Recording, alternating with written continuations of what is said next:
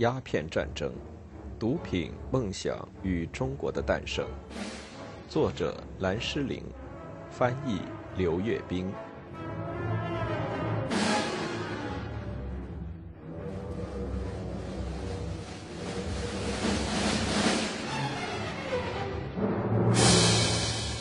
第十四章：南京条约。一八四二年四月。一个名叫伊利布的七十一岁满人，得到了一些可怕的消息。他的远亲道光皇帝撤销了他充军长城隘口张家口的处分，决定派他去美丽的浙江任职。照市里常态，从苦寒的汉蒙交界地区调往气候温暖的东南地区，命运的这一变化是会让人欣喜若狂。但是在一八四二年不会。伊里布本已老迈年高，疾病缠身，在北方地区的充军流放更损坏了他的健康。他已经为这场战争吃够了苦头。1841年夏，他因为1840年冬在英军占领舟山问题上处置不善而被审查，在北京就受了两个月的罪。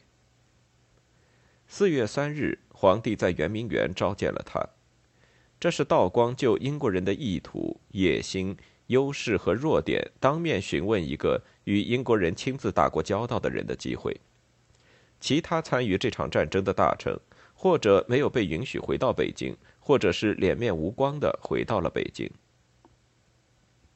这场战争开始两年半以后，道光发现自己对对手最基本的情况仍然都不了解。例如，他在1842年5月的一道谕旨里还在询问英国究竟在什么地方。为什么英国人要卖鸦片给我们？印度人在他们的军队里干什么？他们怎么会有个二十二岁的女人做国王？他结婚了没有？义律真的回国了吗？伊里布对道光的问题有现成的答案。那天，他告诉他的一个幕僚说，他打算就他所知，详细向皇上报告与英国人打交道的方式方法。但是伊里布到达圆明园报道后，道光没有任何解释的改变了主意，他根本不见他这个上了年纪的皇室宗亲。伊里布奉旨在二宫门叩头谢恩，之后奉命于四月十五日经由南城墙的正阳门出京赴浙江。道光就这样错失了一个听取坦诚介绍英国和这场战争的绝好机会。从此以后，事情又和往常一样，他的奴才们蛮憨糊涂，反正天高皇帝远，于是尽其所能的向他撒谎，一直到结束了这场边疆地区的变乱。直到一八四二年，任何官员，不管他是含蓄的不理会皇帝剿灭夷人的谕旨，还是明确的指出清军弱、英军强这一事实。承认英国的军事优势都是要冒很大风险的，最好的结果是被革职，更可能的结果则是会受到审问和处罚，流放也可能是死刑。结果是道光皇帝那些惶恐不安的臣仆们，在英国威胁的严重性和其要求的苛刻方面，此前两年间一直在刻意欺瞒他。但是他们越是给道光提供错误的消息。道光就越是难以制定出正确的对策。道光对那些没能按他的期望解决中英之间冲突的大臣十分生气，没有耐心。这使得他那些最有经验和才华的大臣，是被派往战争前线任职为卫徒。战争开始两年后，像林则徐或玉谦那种期望迅速解决问题后获得职务晋升，有信心能一下子达到目标的时代一去不复返。到一八四一年，道光就已经没有合格的人才可用，否则就没有其他理由来解释他为什么会任命无能的易经为扬威将军。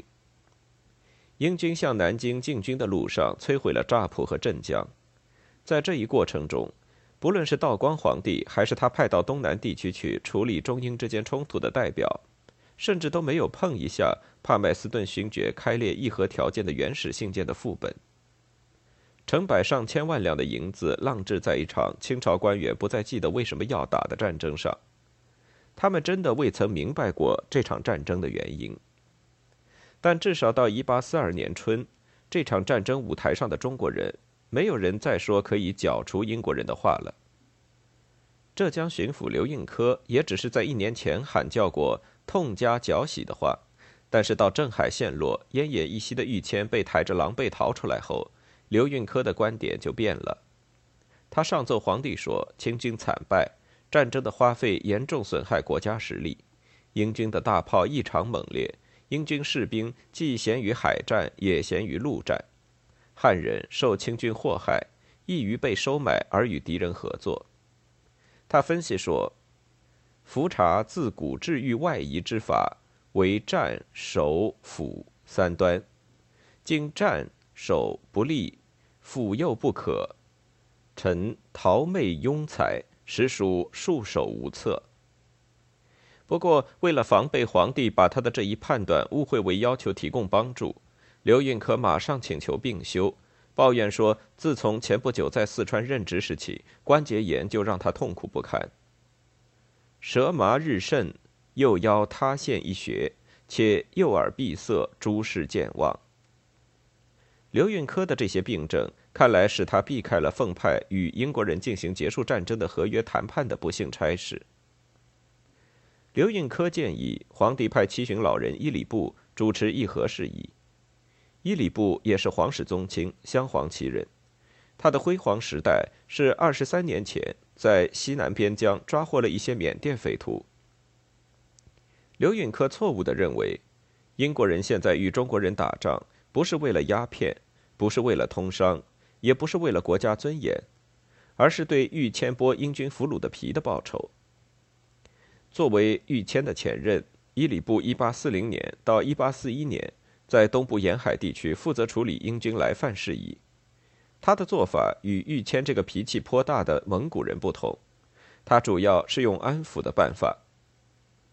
道光命令他用武力收复被英军占领的舟山，他的回应却是请他的军队俘虏的英国人喝酒吃饭，推迟他发动攻击的时间。他在一道奏折中说。他不大可能立即发动进攻，因为援军尚未到达。在另一道奏折中又说，大炮尚未准备好。接下来的又一道奏折里，他说他在等待英军骄惰懈迟。如此这般推来推去，直到1841年3月，英军执行查理义律和琦善拟定的后来流产的条约的规定，主动撤离了舟山岛，这让伊利布大大舒了一口气。刘允科改变主意的奏折于1842年3月28日递到在圆明园的道光皇帝面前。这是在道光收到杨维将军一经发动春季攻势失败的消息仅仅三天之后。道光在一经奏折上朱批：“愤恨何堪。”刘运科的几道奏折谈到战争经费枯竭、老百姓不可信任、匪盗成风、首都的漕粮供应受到威胁等等。这就开始使道光动摇，逐渐产生与英国议和的想法。他新任命了两个人去处理东南地区的事务，一个是伊里布，另一个是其一起饮酒骑马的老朋友，满洲贵族齐英。发布了他最为令人困惑的新指示：这两个指挥官对英国人必须先剿后抚。齐英和伊里布于五月九日到达杭州，他们结束战争的计划立刻就被毫无指望的易经给破坏了。他对他们来接替他怀恨在心，他接二连三的奏他编造的海战胜利的报告。他告诉道光，英国人已经计穷志竭。道光再次相信胜利在握，五月二十五日发布谕旨，严厉斥责齐英和伊里布失败主义的奏折，命令伊里布。除非他能在浙江对监出彝人有所注意，否则就返回京师。但是道光从北京下发的加急传递的谕旨，用了十二天才得到杭州的回信。这段时间足够长，给了道光的臣仆们按照他们自己认为合适的方式处理问题的自由。他们的方式就是求和。五月十七日，英军撤离宁波，移向乍浦。其鹰派伊里布驰往乍浦体察情形，设法机密，宣布天威，以示大义。伊里布递交给英军的第一份求和照会，值得在这里详加征引。理由在于这份照会对双方之间互相理解上的鸿沟的表述。他写道：“这场战争实属上干天和，自以及早息事为贵，免行天怒，至有天法。何况贵国所愿者通商，中国所愿者收税。至于劳师弥饷，均所不愿也。”对此，他的同样茫然困惑的同僚解释道。请唯我皇上怀柔远人，无非准是非之功，使渤海旭受恩泽，蒙复庇者，当如何相化书成，永享乐利？乃英吉利国夷人，应在广东被查禁鸦片，遂称兵犯顺，由越而闽，闽而浙，两年以来争持不已，其意究属何居？英军远道来华，皆系上天之生育，皆有父母妻子。当接仗之时，亦有伤亡，竟作一邦之鬼，使父母悬念，妻子孤苦。本大臣等心更恻然。伊里布希望用两项让步使外敌西兵罢战，这表明他对英国人的意图和要求把握的并不准确。第一项让步是允许英国人重新通商。通商，亨利·普丁查可能会表示怀疑的反问。1841年3月，英国人得到琦善的全权授权，从那时起已经在广州通商。现在他们的要求远远不止于通商。伊里布的第二张王牌是交还冬天宁波之战中俘虏的英国人。和刘运科一样，伊里布也认为英军占领东部沿海那些地方，仅仅是为了赎回俘虏。因此，他带着那些英军俘虏，紧跟在普顶查的舰队后面，寻找机会利用他们实现自己的目的。即使这两项让步可能对英国人产生了影响，也太晚了。伊里布也救不了乍普。到他接近英军就要递交这份照会的时候，成百上千的乍普守军已经成了焦糊的尸体。等他赶到这座惨遭屠戮的军事据点时，英军已经又开拔了，没有人接收这些俘虏。郭副司令最终收到伊里布的照会时，他回复说：“他和全权代表只在已经提交给中国的那些照会规定的条件下，与皇帝的全权代表进行讨论。”伊里布看到郭富的回复时，可能惊慌失措。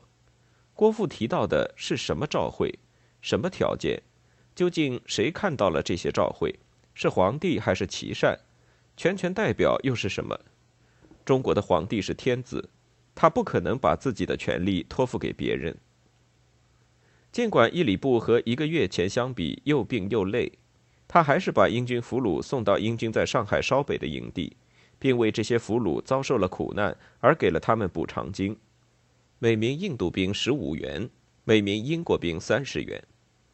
还让英军俘虏带了一份措辞模糊的照会，称：“所议之事不难商定，须似大举议和成规，自当会同杨威将军与刘辅台奏明大皇帝，再定章程。”还在1839年，英国的政治家们和商人们就认为是清朝的狂妄自大和顽固保守把他们逼上了战场。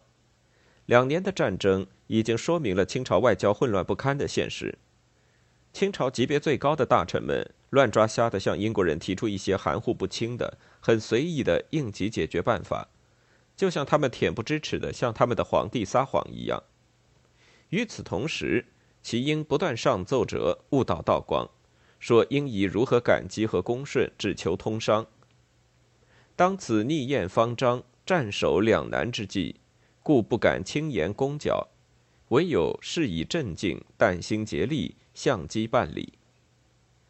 结果证明，其因谎报军情这一耍小聪明的做法是没有用的。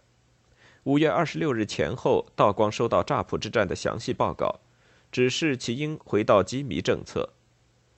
道光得知八旗兵被惨杀的消息时，明显表示出震惊困惑。他要求其英：“你的一个军官回禀，该逆不愿战祸，只愿通商。”着其应据实具奏。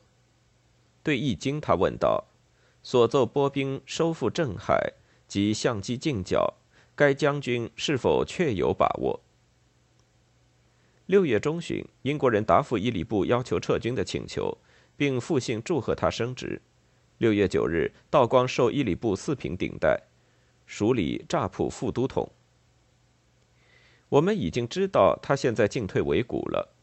感到奇怪的普顶茶在致外交大臣的快件中若有所思地说：“但是他提醒他，在皇帝委派一个全权代表之前，战争不能停止。”齐英想蒙混过关，称他自己就是全权代表，厚着脸皮说：“若不实行相待，定遭天罚。”在他拿出进一步的证明之前，普顶茶拒绝相信他。伊里布继续他蛮憨的道德说教，谴责英国人甘上苍之所怒，在轻视而不方。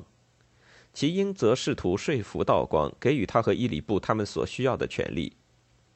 该逆如果情愿息兵，恳请通商；若再求见奴才及伊里布时，自应准其所请。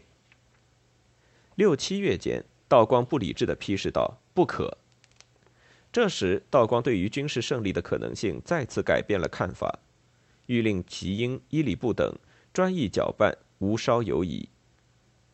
大约与此同时，齐英对伊里布说：“天意将变。”齐英对道光则说：“一想到皇帝对自己的信任，就此心欲碎。”然而，七月二十七日，道光收到了镇江大屠杀的消息，同时收到的。还有牛建从南京发出的几经歇斯底里的奏折，伏求皇上速决大计，以拯民命。在这种情况下，道光突然一下子就全部接受了委派全权代表的意见，答复其应要其便宜行事，务须妥速办理，不可稍涉犹疑。他至少还记得把全权委派给最便捷的人选。八月一日，其应收到这一谕令。三天后，第一艘英国军舰到达南京的江面。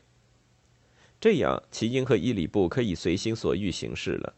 他们现在是可以便宜行事的全权大臣。道光皇帝的这两个大臣决定充分利用手中的自由，因为以他们对道光的了解，便可知道这场战争还能支撑多久呢？他们采取的第一个措施，就是把与英国人谈判的任务。交给一个完全没有被授予此项权利的人，当然，这没有奏知皇帝。这个人就是伊里布的家庭仆役，名叫张喜。这是个默默无闻的小人物，在他详细记述他在南京谈判中的作用的日记后面，附有一份他的传记。这份传记不大可靠，声称他有七英尺高，长相也很漂亮。参与南京谈判的英方当事人及观察家。对他也有零星的评论，有些和他的日记与传记相抵牾。除此之外，我们几乎找不到关于他的记载。简而言之，张喜是晚清那个时代的一个俗套人物，是那时成千上万没有通过科举考试而设法在政府官员那里谋得一个幕僚职位以谋生的中国人之一。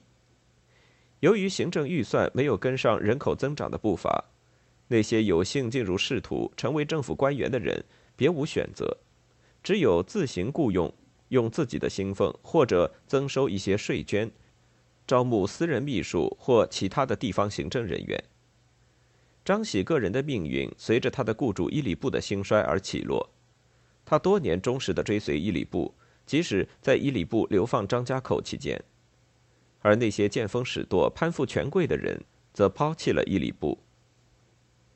四月初在北京的时候。伊里布就命张喜随他前往东南，帮他结束这场战争。然而，这样来考验忠诚太过分。张喜已病辞，说他急热冲肝，旧症复发，卧床不起，声称他起不来床，当然也不能对付浙江温和春天的凉风和夏天的炎热。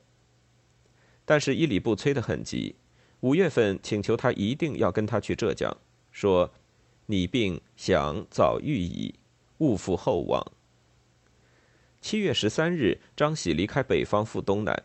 八月五日，他的行程因为遇到盗匪、逃难人群和援军封锁而减慢，终于在距南京几十英里的无锡赶上了齐英和伊里布。伊里布为与他的得力心腹重聚赋诗，表达欣喜之情。诗刚写完，就传来了坏消息：逆夷大邦船只拒至江宁，定于七月初二日开炮攻城。伊里布和齐英迅速决定派鞍马劳顿的张喜连夜赶赴前敌，去劝说英国人不要开火。张喜穿戴上一套容易令人信服的行头：一件亮纱袍，一顶官帽，上面装饰以表明高级官员身份的顶带。先乘船，再乘马，最后三十英里步行，于八月七日及时赶到了南京。张喜表现得十分沉着冷静。他翻了翻日历，告诉南京城里焦急不安的督府一点儿也不用担心，说英军今天不会开炮攻城，因为今天是礼拜日。牛健问这种说法是不是靠得住？张喜回答说：“断不敢妄言。”那天的确是礼拜日，英军曾经宣称那天要攻城，但事实上那天也的确没有攻城。这是因为他们还在等待舰队中其他军舰的到来。英军准备好后，还很熟练地利用清朝文职官员纷纷来拜访打发时间。白色顶带和黄色顶带的官员带来词意含糊的要求谈判的照会，提出支付有些侮辱人的小额赎金，并带来了蜜饯、新鲜茶叶和丝绸。尽管所有这些都不能动摇英军采取攻城行动的既有打算，但接受和处理这些照会，至少给清朝方面赢得了一些时间。第二天，伊里布冒着酷暑，慢腾腾地进了南京城。齐英没有协同前往。进城后，他首先派张喜又携带了一份照会到普顶茶的坐舰“高华丽号”上。普顶茶全权秘密警察头子郭士立和两个高级翻译礼貌地接待了张喜。其中的一个翻译马如汉，张喜溥仪日记中称为马礼逊，说：“一切都很简单。”若能依我们告示所说，并屡次召会所言，便可了事。谈判陷入了绝境，因为张喜的确不知道那些文件里都说了什么。毫不奇怪，因为张喜只是前一天才参与到这场纠纷中来。不论是伊里布还是齐英，在派他到前线之时，都没有操点心向他介绍一下有关的情况。幸运的是，他愿意承认这一点。英国人也耐心地再次向他解释了他们的要求：赎城费、鸦片烟价、战争赔款和开放通商口岸等等。